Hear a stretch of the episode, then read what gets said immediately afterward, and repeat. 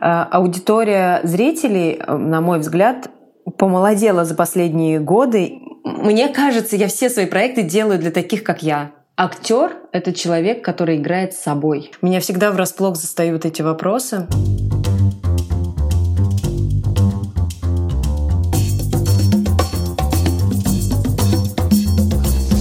Всем привет! С вами Александра Кретова и подкаст «Без лайков». Есть бизнесы и проекты, в которых чувствуется душа. Есть проекты, в которых души нет. В первых все сделано и продумано до мелочей. Есть свой стиль и уникальный голос. Ты чувствуешь, что это живой организм и команда, а не механизм для генерации прибыли. Так все проекты моей сегодняшней героини являются именно такими. Вы можете знать Plans for Friends, команду озеленяющую пространство, но не знать Варю Щербакову, одну из его основательниц, а и к тому же актрису.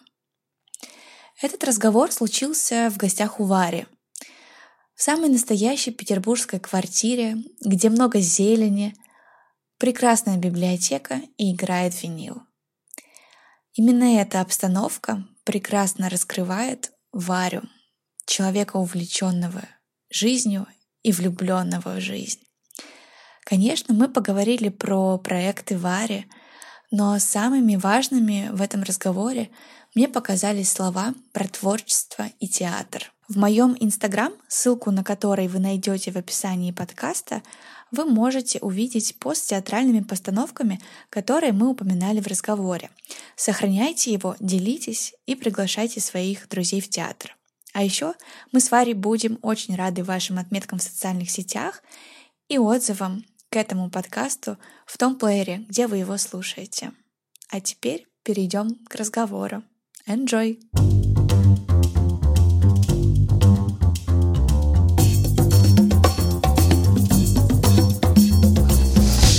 Доброе утро! Привет! За чашечкой кофе мы сегодня у тебя в гостях дома. Очень рада, что ты пришла. Я люблю гостей. Спасибо, что пригласила. Я, мне очень приятно, когда гости приглашают к себе домой, и мы можем поговорить в их атмосфере, в том пространстве, мне кажется, которое у многих является местом силы. Что для тебя дом значит? Дом — это самое главное место на Земле. Я во всех путешествиях, которые я очень сильно люблю, скучаю по дому. Дом э, для меня пространство, где я спокойно, свободно, любимо, э, обмуськана кисой. Э, э, в общем, мне здесь очень хорошо, и я набираю сил дома, сплю. Ну вот, в общем, это все.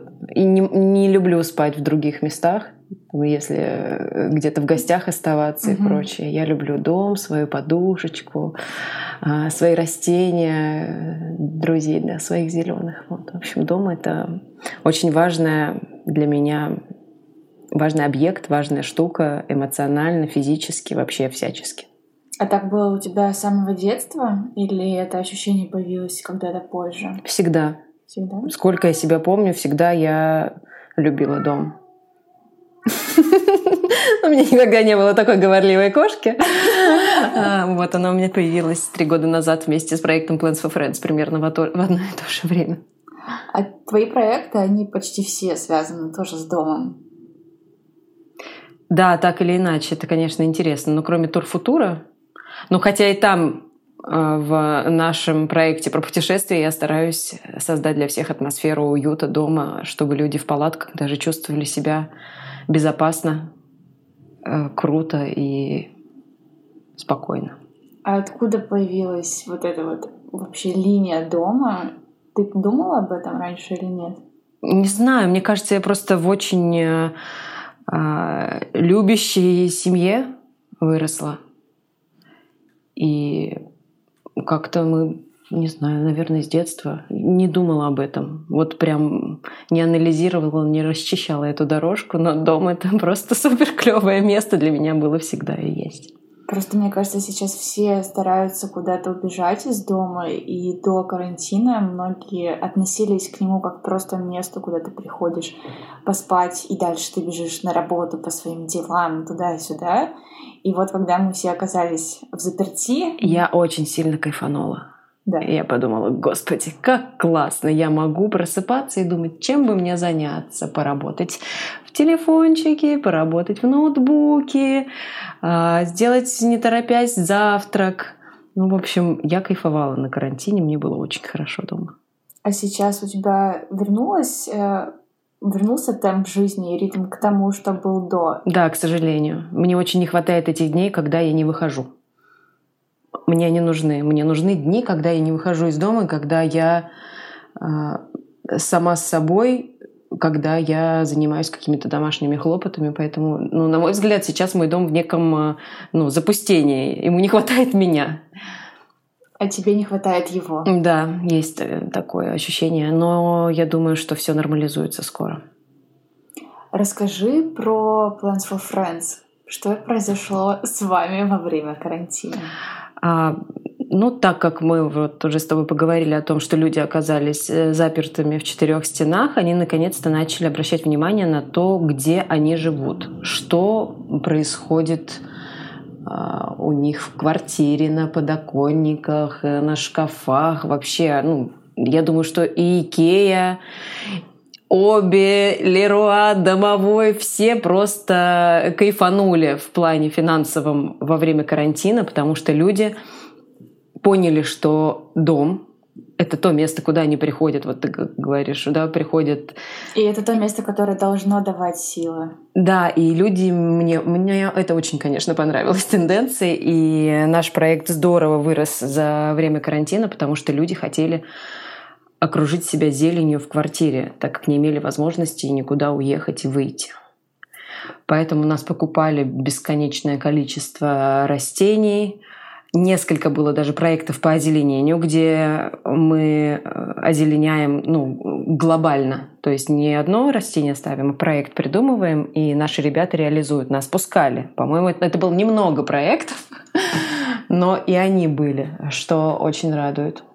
Ну и вообще это здорово, что люди узнали о том, что растения живые. Мне кажется, это вот как наконец-то все прочувствовали этот тренд, который вот ну, уже мельтешил у всех и был на виду, но они э, все прочувствовали кайф растений, когда оказались дома запертыми на карантине. А как ты думаешь, вот вы начали это делать уже два года назад? Три года уже. Три? Да. И получается, что частично вы вообще формировали, даже не частично, а во многом вы формировали культуру э, растений дома и вообще обращения в России. с ними. Да. Но мне кажется, мы одни из первопроходцев когда мы открывали проект, не было еще это модным, не э, было, не было такого множества проектов. А почему вы зеленых. тогда начали это делать? Это не было модным? Это было просто интересно и хотелось? Или было вот это ощущение того, что рано или поздно и в Россию это придет? Мы не думали так глобально. На самом деле мы руководствовались своими желаниями. Я переехала к тому моменту в свою квартиру, не в эту, где мы сейчас находимся, а на юге города на Пролетарской, у меня небольшая квартира на берегу Невы. Я переехала туда, начала делать ремонт и думала, что же я хочу, как должен выглядеть мой дом. Это первая моя квартира, первый мой дом. Я подумала, там должны быть белые стены, много дерева и растения. Да, конечно, там должно быть много растений. Так как папа у меня безумный озеленитель, и все детство и мы провели в зеленых квартирах, и в Комсомольске на Амуре, где я родилась, и в Хабаровске, где мы жили потом, и в Петербурге. Папа просто очень их любит, понимает, э, ухаживает. Ну, короче, зеленый чувак, мой папа, дружит с растениями, все классно. Я особо не интересовалась растениями, не помогала папе с пересадками, а, не узнавала, не учила, не зазубривала названия. Просто мне было классно в них. И когда я переехала в свою квартиру, я подумала, что мне тоже нужно это обязательно, потому что это ну, из, из детства тянущийся такой mm-hmm. э, предмет интерьера, атрибут, э, как угодно называй Вот, и я начала покупать, ездить на базу, покупать какие-то растения, себе пересаживать. И моя подруга Катя Фалдина к тому моменту закончила, а, получила образование как ландшафтный дизайнер – и мы с ней за обедом э, подумали, почему бы не сделать проект, который помогал бы людям, потому что я столкнулась с этой проблемой, да, хотя я жила в зеленых домах все время, то есть мне тоже не хватало каких-то знаний, и мне было бы интересно сделать сервис, который помогал бы людям озеленять, потому что как раз мы достигли того возраста сейчас, э, там э, около 30 лет, когда у многих появляются квартиры, и люди думают о том, как, как бы сделать их уютными, красивыми и интегрировать туда зелень, угу. как это сделать, как это сделать грамотно, что такое неприхотливые растения, что такое растения, которые будут жить у тебя, когда ты уезжаешь в командировку. Есть ли такие? Может быть, нет. И вообще я киллер растений, у меня ничего никогда не растет. Это самое популярное. Я Только киллер кактусы. растений. Кактусы это прихотливые растения. Суккуленты тоже. Вот, и поэтому мы очень лихо организовали Инстаграм. Я туда добавила фотографии своей квартиры, какие-то растения, какие-то начали советы придумывать, ну, писать людям, рубрики придумывать, писать советы в том числе. И постепенно как бы нам назваться? Давай назовемся Plants for Friends. Давай, все фанфары, Plans for Friends выходит на рынок. Естественно, мы сначала помогали друзьям, и постепенно сарафанное радио мы никогда не давали никакую масштабную рекламу в Инстаграме, нет. Угу. Мы с удовольствием сотрудничаем с блогерами, вот с Антаной Новиковой. Мы недавно нашему любимому Стасу а, мы недавно озеленили квартиру, потому что это друг Катя близкий. Круто. Да, и то есть мы с радостью идем на контакт и с удовольствием сотрудничаем с разными брендами, проектами, блогерами. В общем, создаем вокруг себя зеленое комьюнити. Цель нашего проекта – озеленить мир на самом деле – и озеленить мир можно со своего подоконника. Это мы транслируем везде, всегда, всюду. Если ты найдешь какое-нибудь интервью, наше Plans for Friends, мы всегда говорим о том, что озеленяйте мир. Вы можете это сделать. Вы можете внести маленькую лепту, начав со своего подоконника, начав со своего балкона, начав со своего э, участка во дворе.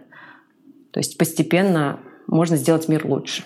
Расскажи, пожалуйста, про команду Plans for Friends. Сколько вас сейчас и за что отвечаешь непосредственно ты? У нас, мне кажется, 20 человек. Но вот команда, которая управленцев сейчас у нас, э, нас четверо. Нас, э, я, Катя Фалдина, с которой мы придумали, Катя Минина. Она была суперпрофессионалом э, на моменте зарождения проекта она больше всех понимала из нас в растениях. И нам нужен был такой человек, и мы ее нашли, и супер счастливо втроем все начали делать. И сейчас к нам присоединилась еще Аня. Она тоже практически с начала нашего проекта была с нами, но сначала была как сотрудник, который помогает с уходами, ездит на высадки. Угу. Сейчас она стала управляющей. Управляющей, она отвечает на звонки, она координирует высадки, она собирает команду. Ну, в общем, вот вчетвером мы сейчас фигачим. А какая аудитория вашего проекта? Вот тех э, зеленых людей, зеленых человечков. Это, очевидно, не количество подписчиков э, в Инстаграм-аккаунте, это какая-то другая цифра. Есть ли у тебя это понимание, ощущение, сколько вас? А вообще интересно про аудиторию. Это же можно посмотреть в Инстаграме, какой возраст на нас подписаны, какие да. города. Ты думаешь, мы этим занимаемся? Я посмотрю обязательно, но мне кажется, мне кажется, я все свои проекты делаю для таких, как я.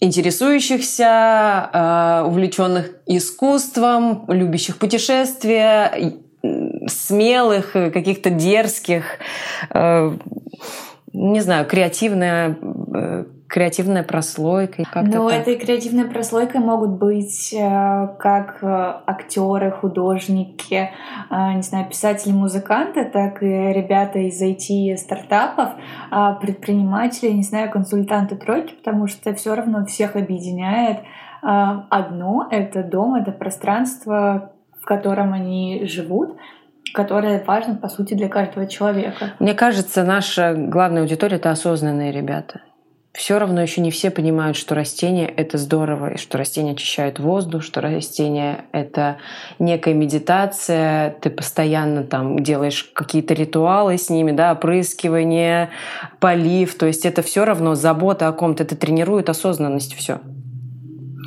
Не все это понимают, но вот мне кажется, те, кто в теме, те с нами. Я думаю, что понимаю те, кто научился о себе также заботиться. Безусловно. Забота о себе — это вообще в первую очередь, это самое главное. А если ты не заботишься о себе, то ты, естественно, не сможешь заботиться ни о растениях, ни о питомцах своих домашних, ни о близком человеке. Вообще я считаю, что я у себя — это самое главное. Всегда. Во всем. Потом уже все остальное.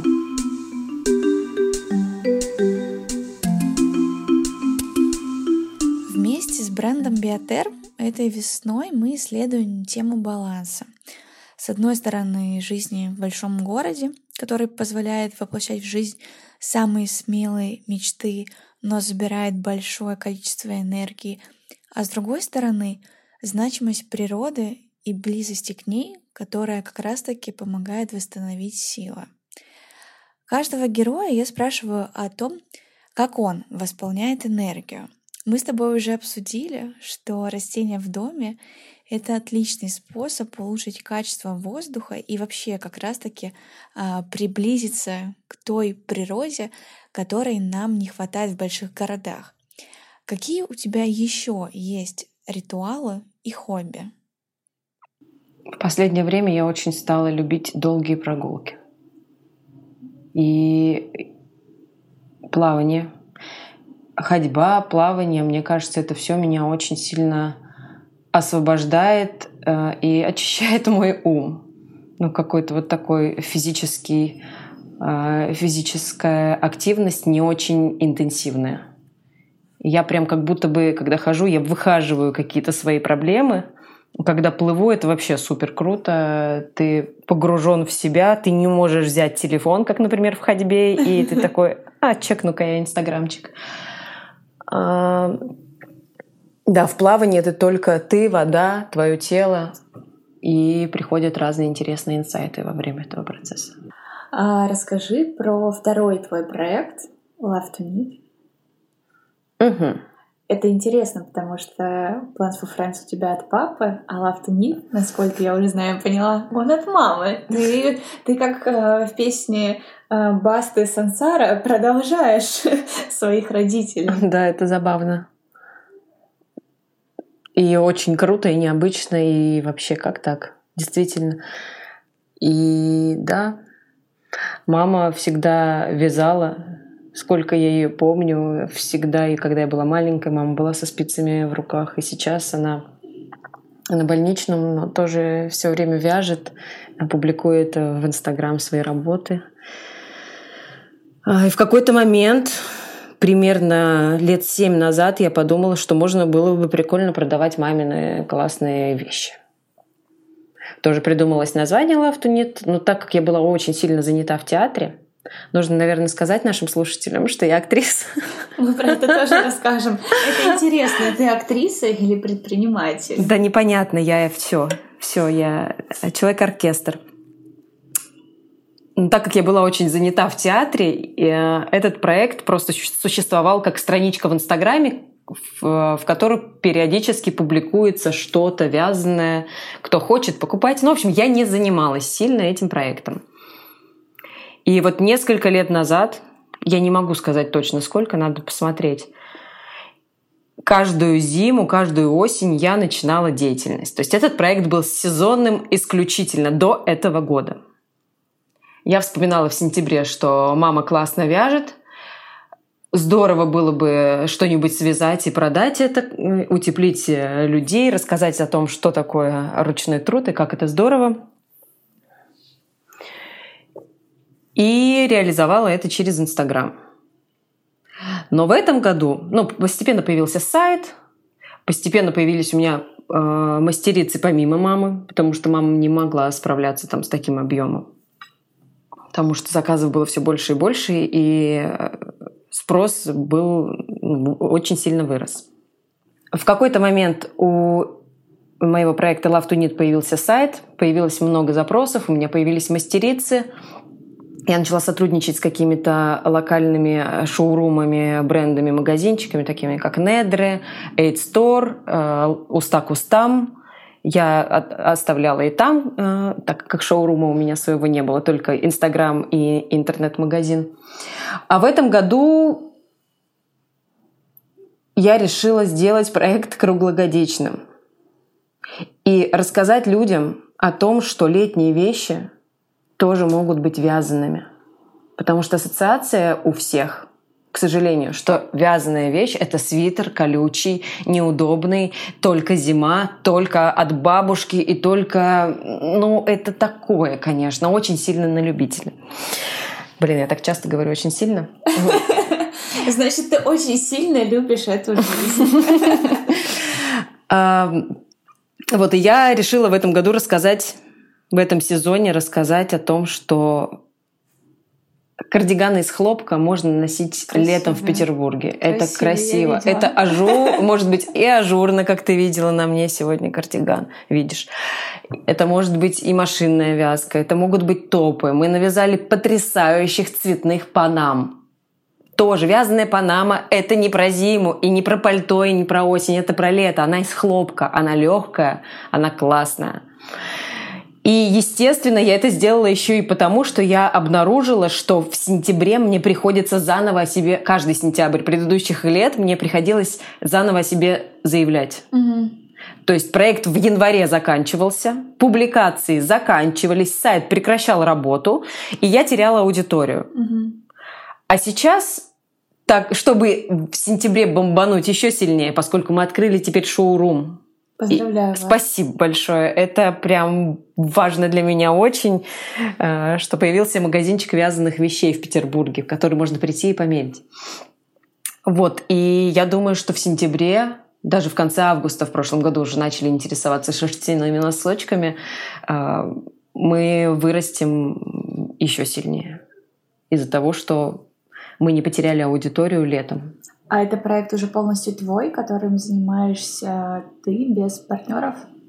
А, у меня а, в этом году была помощница замечательная, Катя. Тоже у меня одни Катя. Это просто какая-то катастрофа, заколдованное имя. У меня мама Катя, психотерапевт Катя, мои партнерши в Plans for Friends Катя. И, конечно же, я взяла помощницу в Love to Knit тоже Катю. Почему бы и нет? А, и сейчас, так как у меня в планах немножко делегировать этот проект в ближайшее время, я хочу Катю сделать полноценной партнершей, угу. свою помощницу. Катя уже про это знает? Да. Мы с ней уже а, однажды встретились, поговорили, и сегодня у нас наши переговоры продолжатся. В общем, мы хотим договориться да, на выгодных для всех условиях, чтобы я могла уезжать в другую страну, допустим, надолго, и оставлять этот проект на Катю, а Катя уже им руководила. Ну, естественно, я не снимаю с себя полномочия, обязанности там и прочее, но физически находиться рядом с магазином mm-hmm. я, скорее всего, в ближайшие пару лет не смогу. Вот. Интрига. Да, интрига. Интрига барабанная дробь. Итак, эксклюзив. Нет, я не беременна, я еще не жду ребенка. Но мы планируем э, с Ильей поехать на пару лет в Берлин. Почему именно Берлин? В Берлин, потому что Илья там открывает проект новый, и я, скорее всего, займусь там Plans for Friends, потому что сам Бог велел. Берлин э, супер классный город, и там, я думаю, зелень очень любят, и наш проект будет ждать там успех, мне кажется. Я уверена, потому что очень много классных действительно и проектов именно в Германии, и блогеров. И я даже смотрю и наблюдаю, мне кажется, это Германия, это Голландия, безусловно, потому что это страна, собственно, где все растения, где это очень легко. И для, для, для кого срезанные цветы — это не цветы на праздник, а это просто цветы, которые должны дома стоять каждую неделю, и не только дома, я думаю, что да, у вас там получится вырасти очень круто и, и стать э, проектом международным. Да, было бы здорово. На самом деле мы уже международный проект, потому что у нас есть филиал Plans for Friends в Калифорнии. Мы открылись зимой. А я про это знала. А кто там? Кто им там занимается? Как думаешь, как зовут девушку, которая занимается там? Кейт. Ее зовут Катя. Это приятельница наша, которая захотела живет в Калифорнии, захотела просто открыть тоже Plans for Friends, и мы ее консалтим. Это очень тяжело, поскольку у нас разные часовые пояса, и мы не совпадаем совершенно по времени, но тем не менее она открыла в Калифорнии Plans for Friends. И у нас есть сайт замечательный, у нас есть проекты, они занимаются озеленением пространств? Пространств также. В первую очередь? Да. Или продают э, растения? Пока что нет магазинчика. Угу. А Катя начала так же, как мы, с озеленения, с проектного озеленения пространств. Но в планах, конечно же, классный фургончик. У нас там куча идей. Можно фургончик пустить по Калифорнии с горшечными растениями. Можно так, там плантации просто зелени, там очень, очень здорово, поэтому все будет классно. Ну, получается, что вы можете даже выбрать, точнее, уже естественным образом для вас складывается такой путь, как, э, как франшиза. Да, но пока это мы не очень, наверное, нам нужен человек специальный, который занимается франшизами. Пока мы просто без документов каких-то там специальных, без юридических э, штук это все mm-hmm. сделали, просто договорившись между собой и подписав между собой бумажки. Вот, но в принципе франшиза это такая интересная, конечно, вещь. Э, мне кажется, в какой-то момент ты теряешь контроль над франшизами, которые ты продаешь, и ну, конечно, потому что это уже не совсем твой бизнес. Вот. Ты передаешь свою экспертизу, свои знания, свои А как ты думаешь, э, насколько мы фрики в плане контроля? Очень ну, сильные. Конечно, да, но это вопрос того, какая стоит цель. Расти вширь или расти вглубь. Я имею в виду заниматься процессами внутри своей точки. И, и просто на самом деле вопрос, наверное, еще того, насколько ты можешь охватить, ну, все города, я не знаю, там, и какое количество стран. Опять в общем, у нас нет цели э, распространить Plans for Friends правдами, неправдами, как угодно по всему миру. Мы хотим делать качественно, осознанно, угу. круто и с э, понятными, э, с нами на одной волне людьми. Катя такой оказалась. В Берлине тоже что-то придумаем, сто процентов. Но сначала я запущу. Да. Будем постепенно так. Но очень медленно. Нет, нет цели, еще раз повторюсь быстро, быстро нашлепать Plans for. Конечно, быстро нет, но мне кажется, что очень э, классно это ложится в ту вашу идею, чтобы сделать планету зеленой, и у каждого на подоконнике э, было растение. Да, безусловно. Вот с этим Будем. это правда совпадает будем. Но видишь, мы еще и у нас есть еще и благотворительный фонд, о котором тоже я бы хотела сказать так как да, наша миссия озеленить мир, и мы начали со своего любимого города. В Петербурге очень мало зелени, и мы хотим, мы в фонде Наш фонд называется «Зеленый Петербург». В этом фонде мы занимаемся восстановлением исторических насаждений, потому что Петербург некогда был зеленым но в советское время, в 1991 году, ликвидировали орган, который отвечает за озеленение. В принципе, этого не стало. И озеленением сейчас занимается комитет по благоустройству города которому выгодно несколько операций э, выполнять с растениями э, выгоднее, чем ухаживать за каким-то одним растением. Допустим, э, каждый год высаживаются клумбы петуний это цветущие такие невнятные абсолютно растения. У многих они на балконе еще бывают. Летом, да. я думаю, люди... люди знают, что это такое. Вот, они за ними не ухаживают, они вянут, высаживают заново. Ну, то есть вот из-за каждой, естественно, там мы понимаем. Ну, все, мы понимаем, о чем речь, да? А вместо того, чтобы сделать устойчивое озеленение в городе, посадить злаки, многолетние кустарники, за которыми просто нужен будет уход. Их посадил один раз и просто ухаживай без фанатизма, просто следи за ними. Они замечательно, вот как в Финляндии, э, во всех скандинавских странах. Устойчивое озеленение городское — это просто вот то, что доктор прописал, для Петербурга тоже, потому что мы схожи по климату. Вот, и мы просвещаем людей, рассказываем о том, что каким был Петербург, каким он стал. У нас э, в профиле и на сайте можно посмотреть Петербург советский, Петербург сейчас, Петербург э, царский, Петербург сейчас.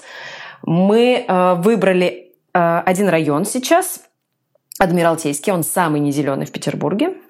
И мы хотим посадить там несколько аллей на канале Грибоедова, на Садовой, еще где-то в общем, все адреса у нас на сайте, и мы боремся с комитетом по благоустройству, потому что мы постоянно получаем отказы, естественно.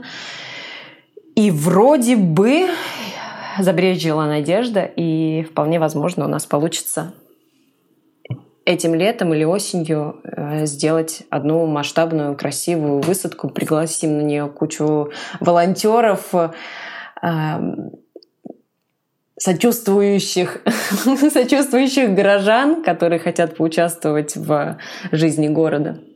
Надеюсь, все получится. Вот, так что это тоже одна из, одно из важных ответвлений Plans for Friends фонд, которые друг с другом сообщаются, и одно без другого быть не может. То есть легко назваться проектом «Озеленим мир».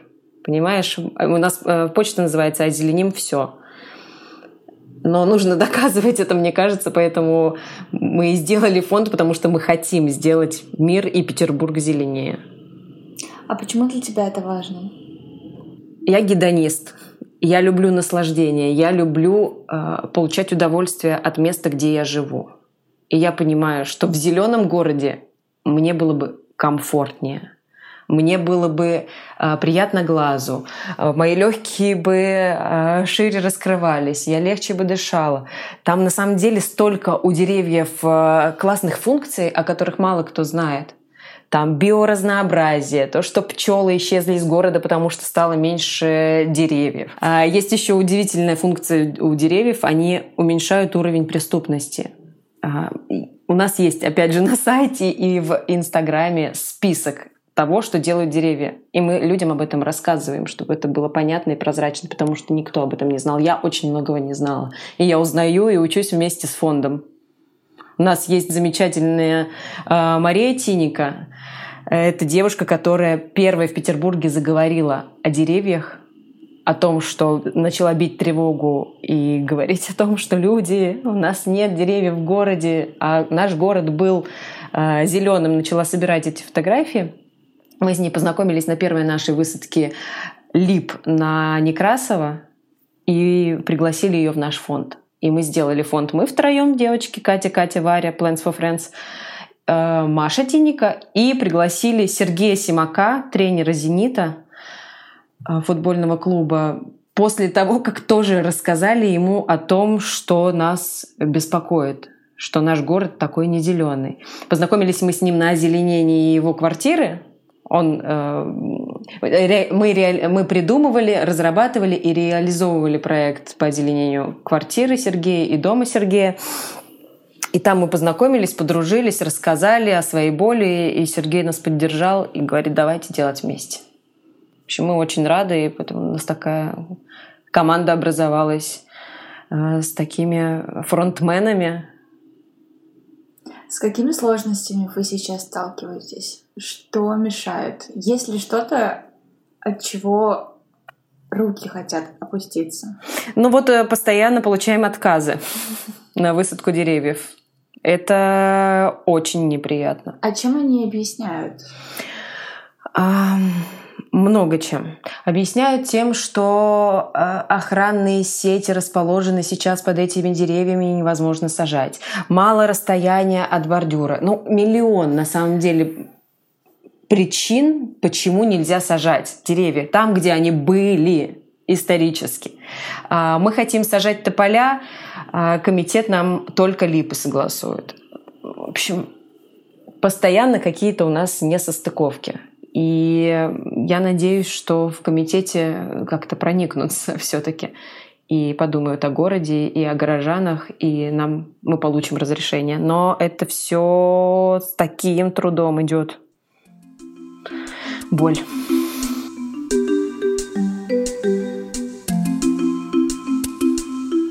Почему именно актерское образование? Как ты к этому пришла и что что здесь, в этой а, профессии для тебя важно? А, да, я недавно об этом разговаривала со своим а, терапевтом, о том, что я человек, которому важна всегда обратная связь. Мне очень важно быть услышанной, увиденной. Мне важно, чтобы меня заметили. Не все такие люди. Но я э, одна из тех, которым это ну, необходимо как воздух. Ну, наверное, поэтому в том числе я выучилась на актрису и пошла работать в театр, и проработала там 7 лет, и играла много интересных, классных ролей, и в том числе главных. Но в какой-то момент я поняла, что помимо того, что мне нужно быть услышанной, увиденной на виду, мне нужно еще что-то делать мне интересно еще что-то помимо театра. Мне интересно реализоваться не только как актриса, мне интересно реализоваться как создатель чего-то другого. Поэтому появились мои проекты, которыми я с радостью занялась и погрузилась в них головой, как только я уволилась из театра и оставила э, из своих 15 названий, которые я играла, всего лишь 5 самых любимых. Бытует такое мнение, что актрисы, актеры, артисты они в жизни, не хочется сказать пустые, но почему-то другого слова я не могу подобрать. Вот что не со всеми есть о чем поговорить. Он играет роль, он классный, а когда дело доходит как раз-таки до разговора про жизнь, а, не всем есть что сказать. Так ли это? Встречала ли ты таких? И Почему существует этот миф и стереотип? Я не поддерживаю этот миф и стереотип, э, поскольку мне кажется, что актер как никто должен быть глубоким. И мне попадались в основном мои партнеры, э, э, друзья актеры, именно люди в обратную сторону. Актер — это человек, который играет с собой. Ты не сможешь никогда убедить зрителя в том, что ты глубокий в роли, если ты таким не являешься. Поэтому, на мой взгляд, актеру как никому нужно развиваться, заниматься самообразованием, заниматься расширением кругозора, воображение э, развивать. Я считаю, что только так, потому что иначе ты будешь... Если ты пустой, то это видно будет и на сцене. Поэтому вообще не поддерживаю такую мысль и идею, что актеры пустые. Нет, если актер хороший, он сто процентов глубокий. Он рефлексирующий, он думающий, он переживающий, эмпатичный. Для меня вот такой идеальный актер. А какую роль в актерстве играет опыт? Опыт проживания эмоций разных э, в жизни. Можешь ли ты прожить на сцене или в кадре то, с чем ты не сталкивался в жизни, и как это прожить? На мой взгляд, это невозможно прожить.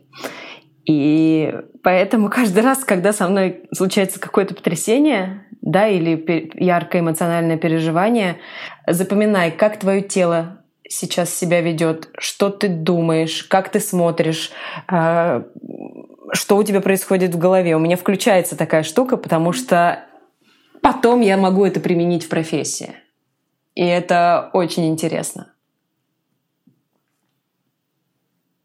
Просто ты, даже когда у тебя э, сильное потрясение, ты все равно немножко контролируешь себя и записываешь. А как от обратного? Не, невозможно же все, все прожить. А... На это нам дана литература. На это нам дана весь мировой э, репертуар э, пьесы, там, поэзия, проза. Ты также проживаешь все с героями, когда читаешь то или иное произведение. Мне кажется, оттуда можно черпать просто ложкой, огромной, поварешкой. А каким, по твоему мнению, должен быть актер? Или иными словами, какими навыками должен обладать человек, чтобы уметь играть? Актер должен быть открытый, быть душой. То есть он должен быть супер восприимчивый и впитывать как губка. Конечно, я все читаю. Если я читаю внимательно, то я погружаюсь э, с головой и стараюсь, да, тоже э, подмечать что-то. Подмечать, записывать и потом использовать это. А история, которую тебе нравится сейчас играть больше всего? Я э, все спектакли, которые я оставила в театре, они все настолько мои.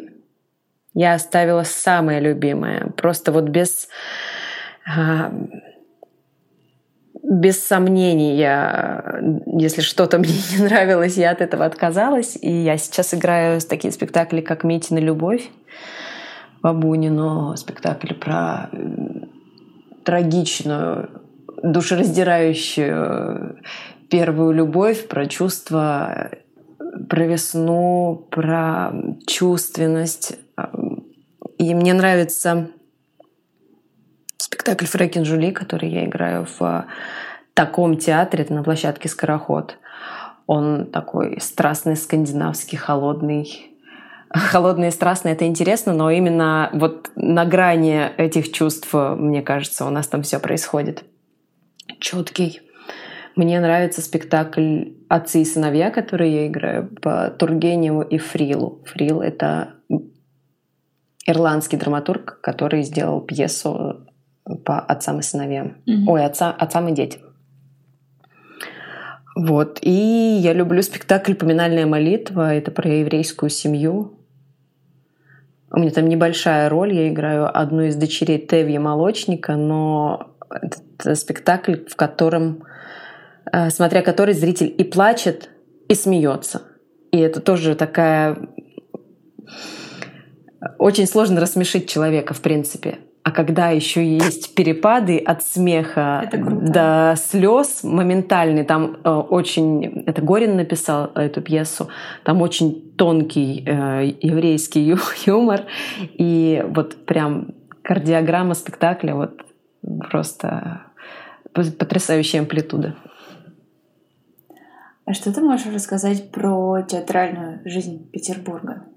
Я о ней, видишь, я немножко отошла от нее, поэтому я ничего про нее особо не знаю. Ну что здесь стоит посмотреть, куда сходить, помимо тех спектаклей, где угу. играешь ты?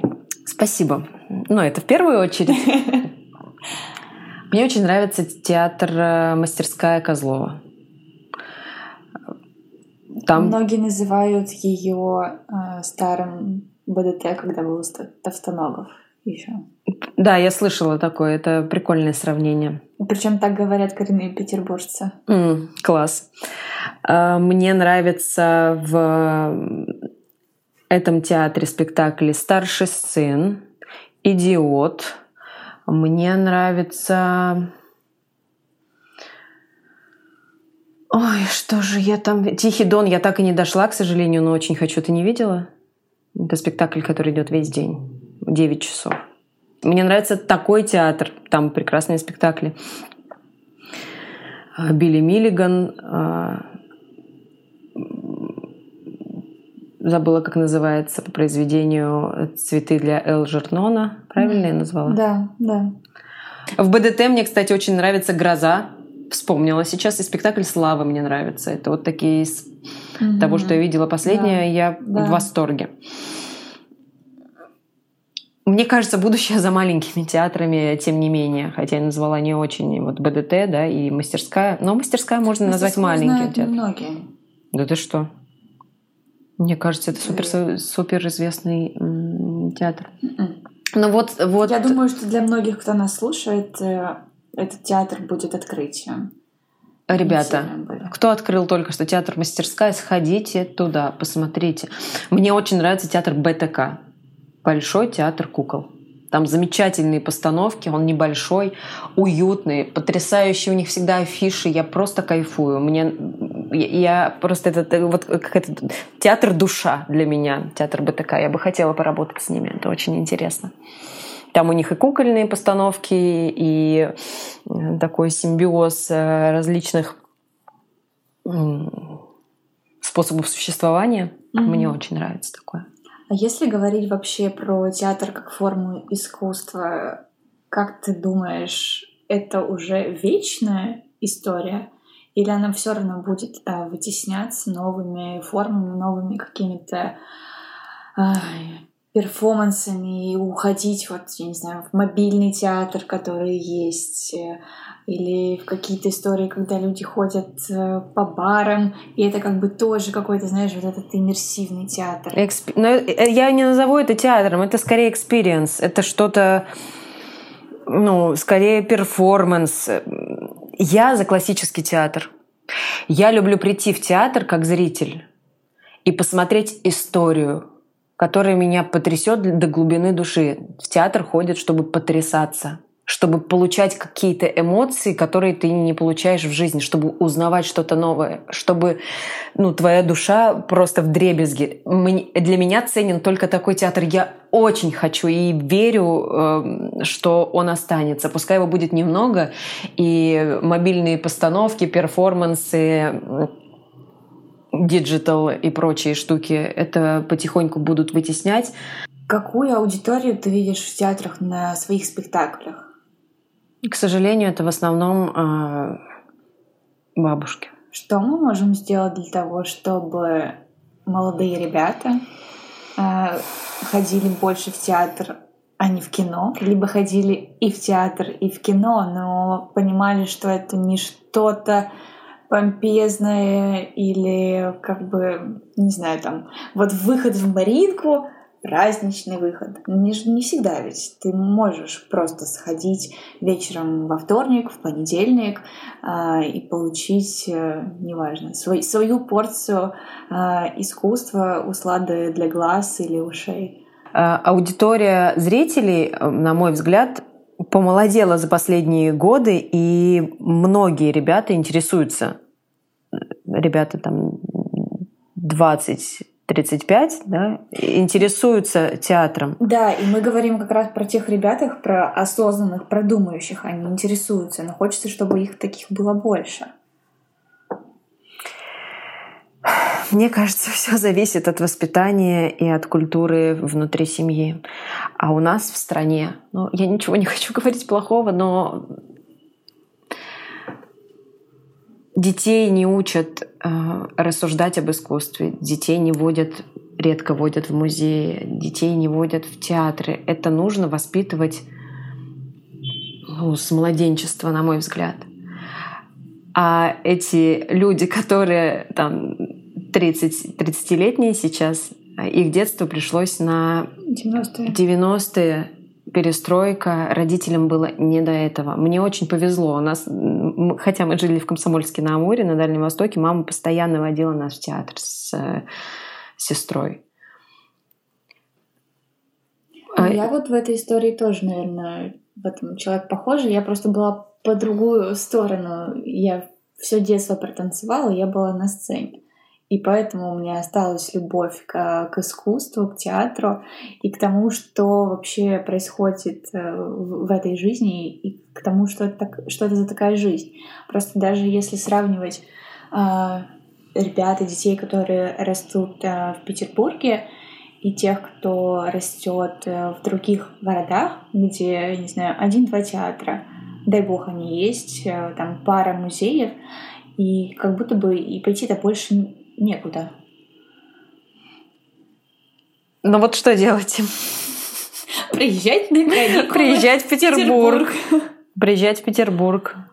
Или, да, уже будучи э, взрослым человеком, восполнять эти... Ну, это, опять же, если интересно и если душа к этому лежит.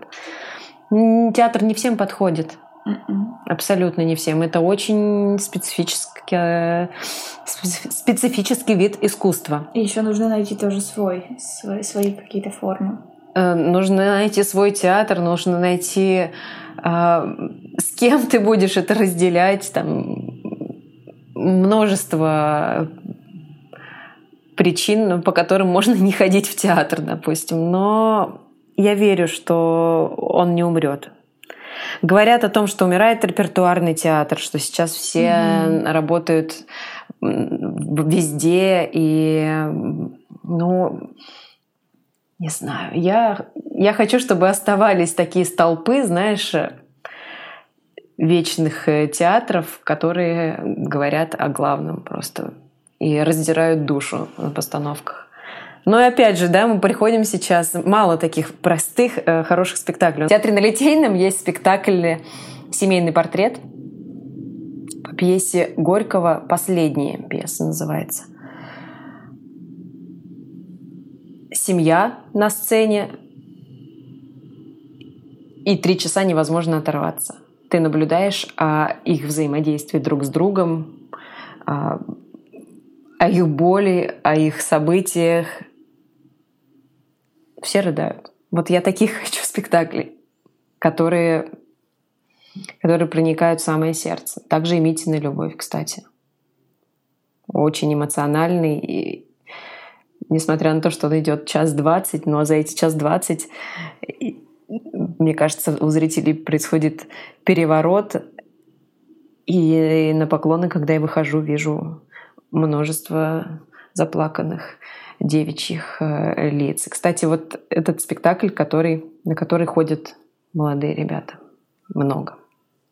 Наверное, потому что он про первую любовь, про знакомое им что-то. Ну, придем, посмотрим. Да, да, с удовольствием приглашаю. 14 мая будет. Да, приходите. Мы играем его крайне редко, поскольку и я, и э, актер Сергей Азеев, который играет Митю, больше не актеры театра на Литейном э, штатные, и нас собрать не так просто. Вот, этот спектакль идет редко, не упускайте эту возможность. А давай расскажем какие-то очень простые правила поведения в театре и что артисту важно получить от аудитории. Ну вот прям то, как, не знаю, надо себя вести, не надо себя вести, и на что ты обращаешь внимание на зрителях, когда ты играешь на сцене? Пожалуйста, не сидите в телефонах. Это очень видно, даже если подсветка выключена. А, второе.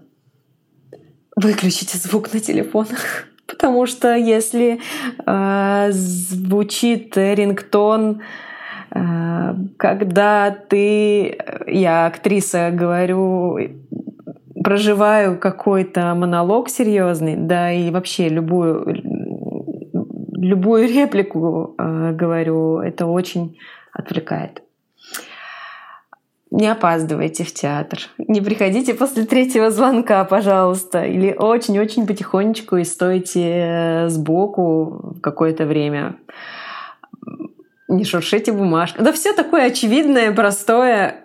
И, пожалуйста, постарайтесь внимательно смотреть, потому что мы очень слышим весь зал, и насколько он внимателен, и насколько он наш, и где вот это вот сгусток энергии, и направлен ли он на нас. И еще, если вам не нравится спектакль, пожалуйста, уходите с него. Это намного лучше. Закрывайте книгу, если она вам не нравится. Выключайте фильм, если он вам не нравится. Уходите со спектакля, если он вам не нравится.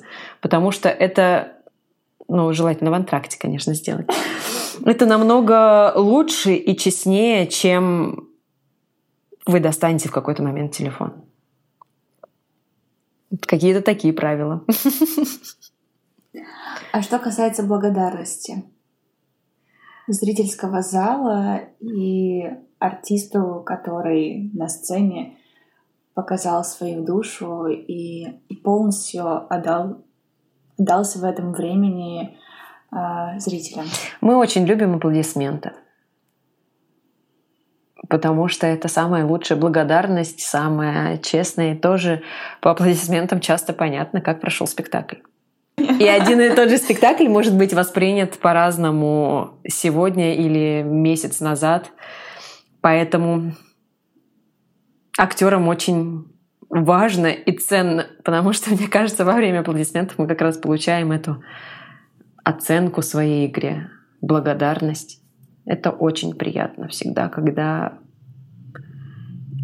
не безразличные аплодисменты когда они направлены не из вежливости, а направлены персонально каждому и ансамблю. Вот, так что аплодисменты — это супер. Мне всегда очень... У меня мурашки бегают всегда на аплодисментах. Потому что это так здорово. Человек пришел смотреть спектакль, в котором ты играешь. Вау. А какую эмоцию ты испытываешь а, после спектакля? После хорошего спектакля? Я очень счастлива.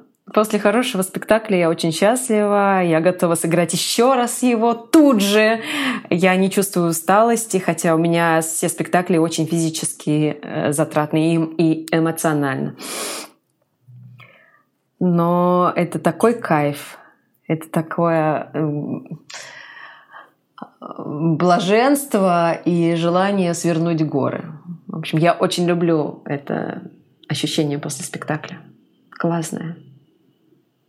Но у меня нет такого, что я сейчас умру, я так устала, господи, мне надо отдохнуть, не подходите ко мне, актриса вымоталась. Нет, у меня наоборот, у меня наоборот безумный подъем эмоциональный. Ну так, наверное, не у всех. Все разные абсолютно, mm конечно. Но я еще, знаешь, почему у меня такой эмоциональный подъем? Потому что я играю сейчас три спектакля в месяц, и мне очень классно. И я прихожу, как на крыльях театр с удовольствием, играю и ухожу с таким же удовольствием. А если бы я вспоминаю себя три года назад, mm когда я играла просто 25 спектаклей в месяц, я такого не чувствовала. Я говорю о своих ощущениях сейчас, когда я мало занята, в классных постановках и когда я кайфую от работы.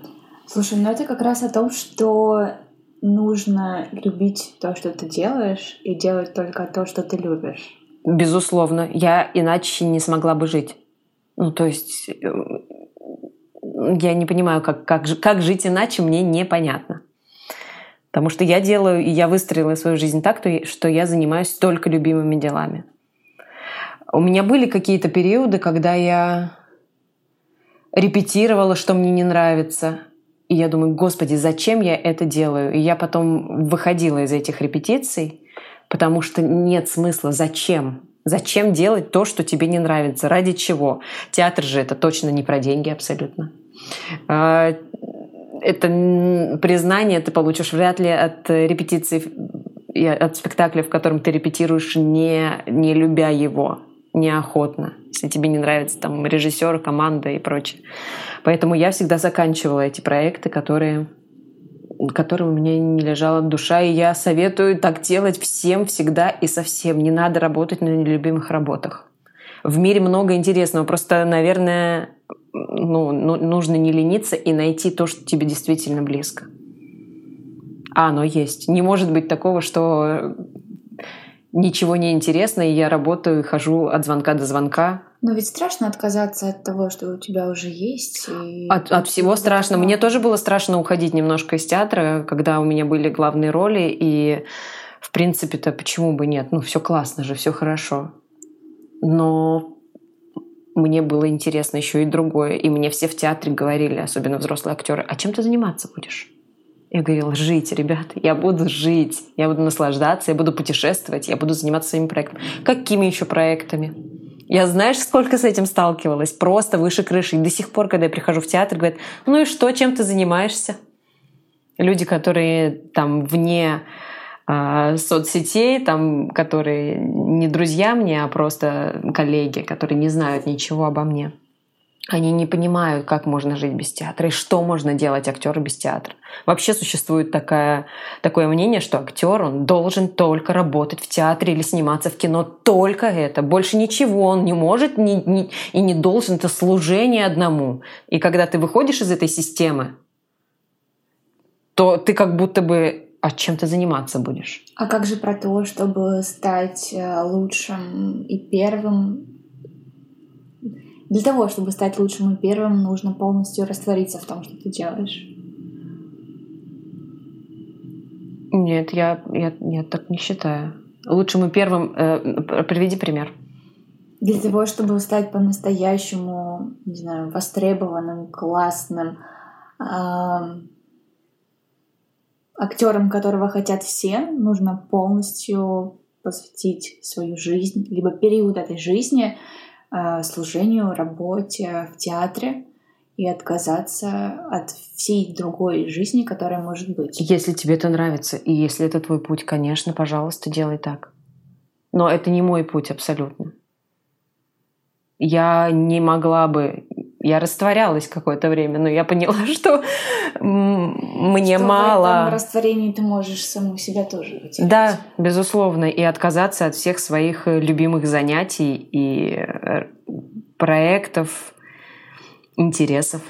Мне это не подходит, растворение. И сейчас я бы не смогла выбрать что-то одно. Мне кажется, наоборот, у нас у меня все проекты, они сообщающиеся сосуды. Я одно из другого переношу. Я получила опыт в одном проекте в Plans for Friends, его тут же перенесла в Love to Need. Тут же я использовала инструменты какие-то по управлению там турфутуром там, или еще что-то. То есть у меня все это взаимодействует в одной картине. Отказаться от чего-то нет. Я, у меня тут еще планах несколько проектов. О.